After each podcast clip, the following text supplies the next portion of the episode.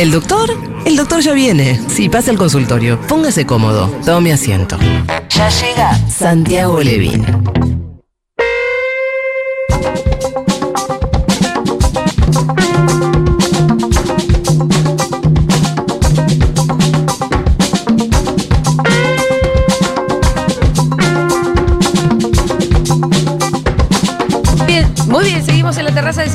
Segurola, no, de Junta, haciendo Segurola y Un poco, Habana. un poco nos Ah. lo apropiamos.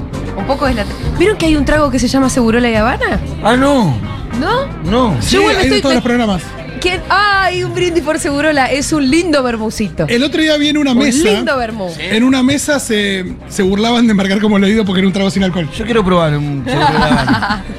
Voy a pedir un de una Habana entonces. Marcar como leído no tiene alcohol. Creo que es uno Pará, sin alcohol, no, ¿no? no es el de. No es el de. mm, había una paradoja que era el que el de Andy Chango no tenía alcohol. Ah, por ahí era ese. ¿Puede ser? Acá vos tenés una carta. Bueno, yo me estoy tomando un Furia Bebé. ¿Vos tenés el de Andy? ¿Ese es el de Andy? No.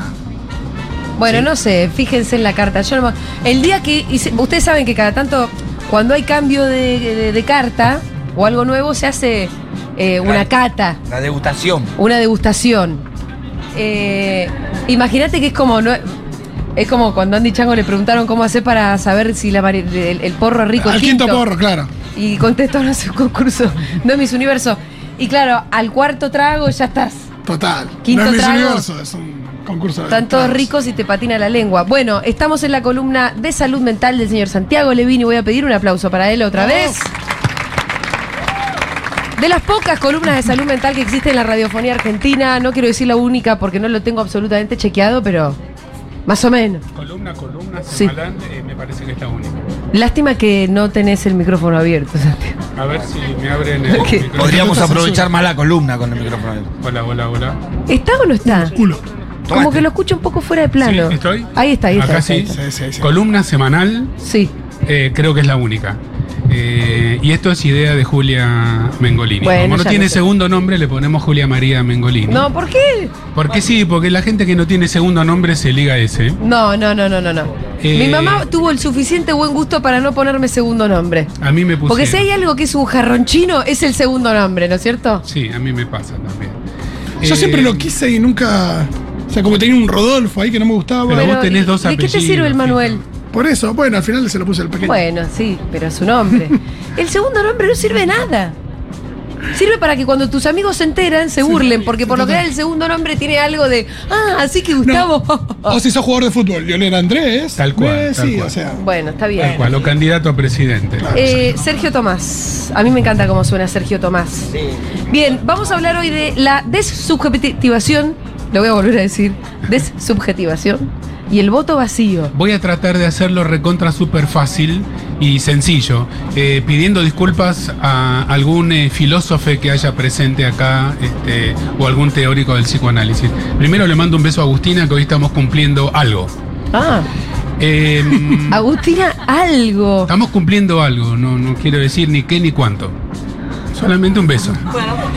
Eh, Ay, capaz que es el aniversario no, no, del primer no, no. beso. Viró, viró la columna. Vamos a hablar de esto. Ahora todo el interés quedó concentrado en que algo está cumpliendo. una relación, una relación, por supuesto. Pero, Pero este, ¿cuándo empieza la relación? ¿Con un beso? ¿Con un mensajito de texto? Yo creo que la relación empieza muchísimo antes. Bueno, pero usted que se. eh, vos le pusiste fecha. ¿Qué Con- fue lo primero con- que con pasó? el like, un claro. 16 de octubre. ¿Un like? No. ¿Un fueguito? Eh, mm, no, no, fue un beso. Fue un Ah, beso. bueno, ¿viste? Ahí está la convención. Fue un beso, fue un beso, es cierto, es cierto. Ahí va la convención. Vamos a, vamos a la Mi columna. señor, tradición, patria y familia. Un beso. Un beso, un beso, perfecto. Ahora. eh, Me encanta que siguen los besos, ¿no? Porque en un momento van a decir un beso, ya fue, ¿no? No existen más los besos. ¿qué? No, mira, no se entera que de repente no existen los besos. eh, estamos pegando la vuelta, me parece. Me parece que sí. Bueno, ¿qué, qué quiero decir con desubjetivación y voto vacío? Eh, empiezo por el final.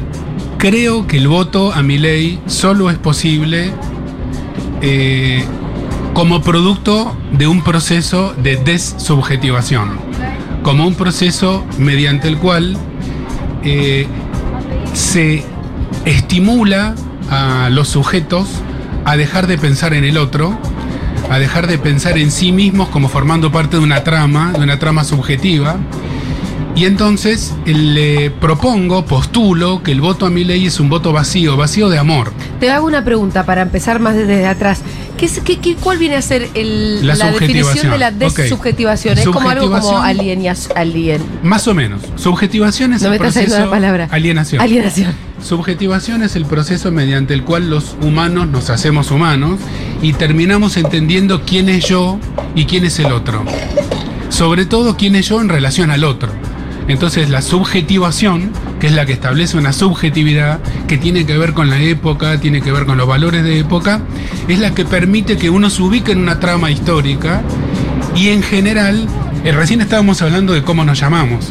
Alguien nos tuvo que poner un nombre, nos tuvo que recibir, nos tuvo que acunar, nos tuvo que cuidar muchísimo porque el ser humano es muy, es el animal más frágil apenas nace.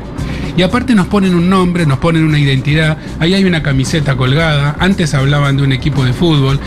La identidad que va constituyendo al sujeto es el proceso de subjetivación. En esa identidad donde participan la escuela, los que laburan de papás o mamás o de mapás o de lo que sea, eh, algunas instituciones productoras de subjetividad como los medios de comunicación, como la FUTU, como las redes, etcétera, van armando distintos tipos de sujetos, sujetos que están más o menos preocupados por los demás. Y el proceso de desubjetivación, siguiendo a Michel Foucault y un montón de autores más que no quiero mencionar, la argentina Silvia Bleichmar también, es un proceso mediante el cual el sujeto empieza a olvidarse de que forma parte de una trama. Entonces a ese sujeto le puedes decir, tenés dos riñones, te sobra uno, vendelo. Y eso pasa sin generar indignación. Bueno, el otro día hacía fe de una columna, eh, algunos de ustedes si la escucharon se acordarán, que hablaba cómo eh, en, en todo la, el proyecto de mi ley no hay pasado.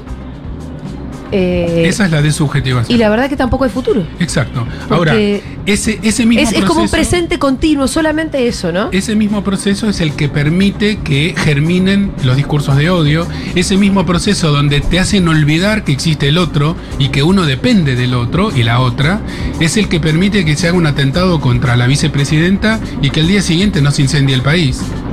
Nada, no salió la bala, punto. Cuando esto debería ser causa de una indignación sin fin y de un cambio de conducta política. Por lo tanto, el llamado para redondear y pedir opinión, porque hoy la consigna es pedir opinión a la gente que está acá presente, los que no estén masticando y quieran micrófono se acercan acá, la propuesta es no solamente convencer de que no se vote a uno y se vote a otro, sino tratar de eh, convencer de que el voto sea enamorado. Pero no enamorado por el candidato, sino enamorado por el futuro. El voto vacío es el voto a mi ley. Es el voto vacío de sentimiento por el futuro. Es el voto dessubjetivado. Es donde yo no existo más como sujeto, por lo tanto no existe el otro. Es el voto antiestado. El Estado, el otro es el Estado, el Estado es el otro. Cuando uno dice la patria es el otro, es el Estado el otro. El otro soy yo, como decía Atahualpa Yupanqui. Un amigo es uno mismo pero con otro cuero. Ese discurso, el discurso del amor y de la ternura, es el discurso subjetivante que nos permite construir proyectos colectivos. Y esa es la salud mental. La salud mental es construir proyectos colectivos. El aislamiento, el sujeto del sujeto aislado, en el que puede prender el discurso de odio, es el sujeto desubjetivado, desocializado. Y esto lo entiende muy bien la derecha y lo viene manejando muy bien desde hace muchos años. Por eso se vota con amor, no se vota con odio. Y en esta semana es particularmente importante recordar que nuestro voto afecta a los demás. Y ahí no importa tanto uno o una. Uno está votando, lo que uno mete adentro de la urna está afectando a los demás. Esos demás son uno también en un contexto subjetivado. ¿Quién quiere agarrar y decir algo? ¿Alguien quiere? ¿Estado de asamblea? Estado de asamblea, sí, esa es la consigna. Se pueden acercar hasta acá o Nico les O Nico acerca un micrófono. Yo tengo una pregunta antes, mientras, mientras acá la gente se va decidiendo. Eh, en el proceso de, de subjetivación, o sea, ¿quiénes nos llevan hacia eso? Porque uno que. Cre- cre- creería que, eh, por un lado, son nada, redes sociales, medios y demás, el resto de las personas, pero imagino que también hay cierta responsabilidad de- del propio espacio político también 100%. en ese recorrido. 100%. Un, un ejemplo del proceso de desubjetivación es la teoría de la meritocracia. Porque hay un montón de teorías operando, dando vueltas. Insisto, la derecha la tiene muy clara, tiene un montón de gente, la derecha neoliberal, tiene un montón de gente laburando, con pizarrones, con PowerPoint. La teoría de la meritocracia de vos esforzate y vas a llegar y si llegás es por tu mérito y el que no llega porque es un flojo, forma parte del proceso de desubjetivación. El hecho de que exista el bullying en los colegios primarios, donde al diferente se lo ataca, forma parte del proceso de desubjetivación. El hecho de que exista Igual, pero un eso, por ejemplo, ¿cómo, cómo, cómo sucede? Porque sucede desde siempre, no es una novedad el bullying en la Ha, escuela. ha aumentado muchísimo en los ¿Sí? últimos 20 años, pero muchísimo. Por eso ha aumentado mucho el suicidio de pobres y adolescentes. Mucho, ¿eh? ¿Y tiene que ver con una época? Tiene que ver con una época y con un discurso donde lo diferente queda apartado. Eh, tiene que ver con, con- con un discurso en donde ser diferente está mal. Y la forma de superar esa, esa percepción. Por eso hoy los discursos más disruptivos son los discursos del feminismo, de los colectivos trans, de, de- de todos quienes se asumen diferentes y a partir de esa diferencia exigen su derecho de pertenecer de pertenecer en, en calidad de pares, de absoluta paridad. Porque la ética tiene que ser la ética de la paridad. Somos todos diferentes, pero somos todos pares. Y todas las vidas valen una. Eh, el discurso desubjetivante es, es el que permite justificar que un país mate a otro, pero el otro no pueda matar al anterior. Entonces, como si las vidas valieran distinto, cuando en realidad todas las vidas valen lo mismo, de un lado y del otro lado de la frontera. Ese discurso de subjetivante es el que culmina en algunos procesos históricos en figuras como las de Milley, como las de Bolsonaro, como las de Trump, como las de Urban en Hungría. Y en mi modesta opinión, el modo de combatir eso es eh, recordando que somos seres de cardumen, seres sociales, donde necesitamos al otro, tenemos que cuidar al otro y tenemos que votar por el otro. Por los más chicos, por los más frágiles, por las mujeres, por los varones. eh, por un, por un mundo en donde Claro. la diferencia esté bien vista y sea querida, no tolerada. Tolerancia es una palabra intolerable.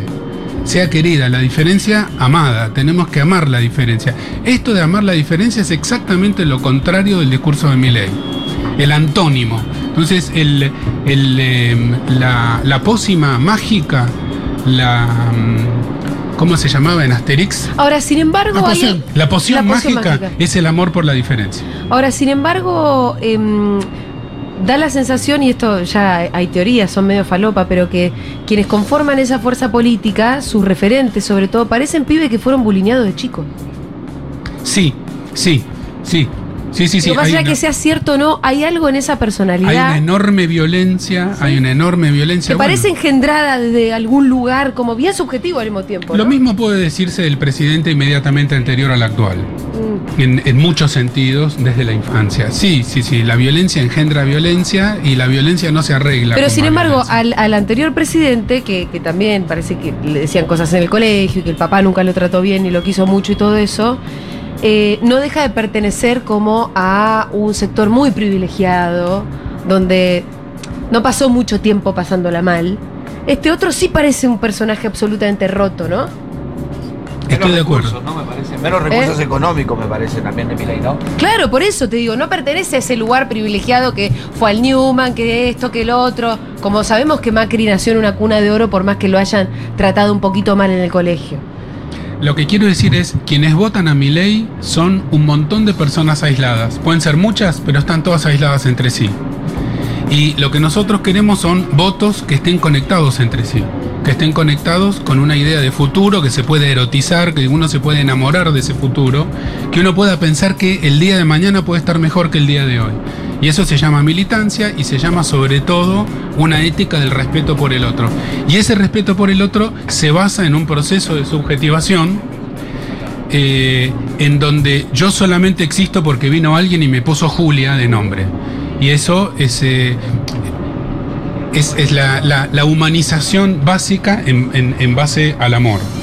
Déjame decir que estoy viendo, Sí. ya que estamos en una tarde rara, Sí. estoy viendo un edificio que queda justo en Bustamante y Corriente, que es donde estaba el consultorio de mi primer analista. Ah, mira, ese el Así que, que, es. eh, y yo subí al piso treinta y pico. Este, de paso me, me vino un flash a la cabeza eh, cuando tenía 18 años. ¿Y cómo sabés que ese edificio es Porque ese ese, ese tiene el mismo color que hace 35 años. eh, ahí está, gracias por la música. ¿Vos decís que te está mirando desde allá el fantasma de tu primer analista? Me está mirando, no quiero decir el nombre porque alguien lo va a ubicar, pero igual le agradezco mucho. Le critico varias cosas, pero le agradezco mucho igual. Bien. Y, y con esa hermosa canción este, que trae muchos recuerdos, Sí. le digo gracias a NS. Bueno, una- gracias a NS y un aplauso para Santi Levin. Che, ¿alguien quiere agregar algo o están tímidos? Eh, al mismo tiempo, Santi, yo te quiero decir que el. Hablamos un poco del votante de mi ley generalizando, y está bien generalizar, sirve para pensar, ¿no? Pero, pero creo que sí, de verdad, hay distintos. Hay algunos que compraron realmente el discurso odiante y que seguramente forman parte de esa de su subjetivación. Y yo creo que hay otros que están más distraídos y hay otros que, que sí, sí, sí creen que hay un futuro mejor en esa promesa. Yo insisto, este, pero esto que estoy diciendo tal vez es un poco difícil de transmitir, porque va más allá de cada uno por separado. Lo que quiero decir es que cuando uno va a votar un candidato que dice que lo común va a ser destruido, Sí. Eso es solo posible si primero hay un proceso de desubjetivación que haga que vos Mm. el- ¿No te importa lo común? no te importa lo común. Sí. No te importa lo común, no existe lo común, el otro no existe. Entonces, ese proceso también es el mismo que permite Sí. un atentado contra Cristina Fernández de Cuando, Kirchner. sí, cuando hablamos de lo común hablamos del Estado, Para, básicamente, de la salud pública. Pero que no te importa o que dejaste de creer. Porque hay algo ahí donde parecería que la gente que vota Milei dice, bueno, esto supuestamente no me dio respuestas, por ahí sí, a mí, o no dio respuestas en general, o a la gente que conozco y demás, entonces ya, ya está, no merece existir. Yo pienso ahí en el Estado, pienso en cierta lógica política. Porque parecería que hay también mucha decepción y ánimo como de venganza. La, la desubjetivación es como dijo Julia hace un rato, es no existe el pasado y no existe el futuro. Claro. Es exactamente esa la definición, la mejor definición, como No, pasa es de- con la de gente, de Fede, de Fede. como la gente que es buena comunicadora. ¿Dónde está Fede? Es de Fede. ya se fue. Eh, esa es de Fede, es exactamente esa la desubjetivación. No sos más un sujeto histórico, no tenés un pasado, no perteneces a una región con un pasado y las calamidades actuales ya no son producto de un proceso histórico. Ese es un tremendo éxito de la derecha neoliberal que hay que reconocerle y que hay que buscar los modos de atacarlo. Eh, y por supuesto, como dijo Fito hace un rato, nuestro sector tiene mucha responsabilidad. En estos días, que ya son muy poquititos, yo creo que el discurso que más garpa es el discurso del amor por la diferencia y el discurso del amor por el otro, sobre todo por el más frágil y la más frágil, por el que está peor. No nos olvidemos de que la tecnología más sofisticada y más importante que hizo que sobreviviéramos como humanidad es la solidaridad. Y esa solidaridad tiene que ver con una idea de pasado, con una idea de futuro y con una idea de cooperación para que los más frágiles no se queden por el camino. Gracias, Santiago Levin. Un aplauso para él.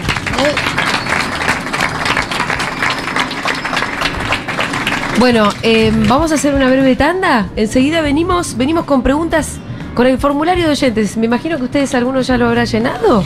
Acá Fidel ya sabe que nos va a venir a contestar, Manu también. Bueno, esto después de la tanda. Gracias.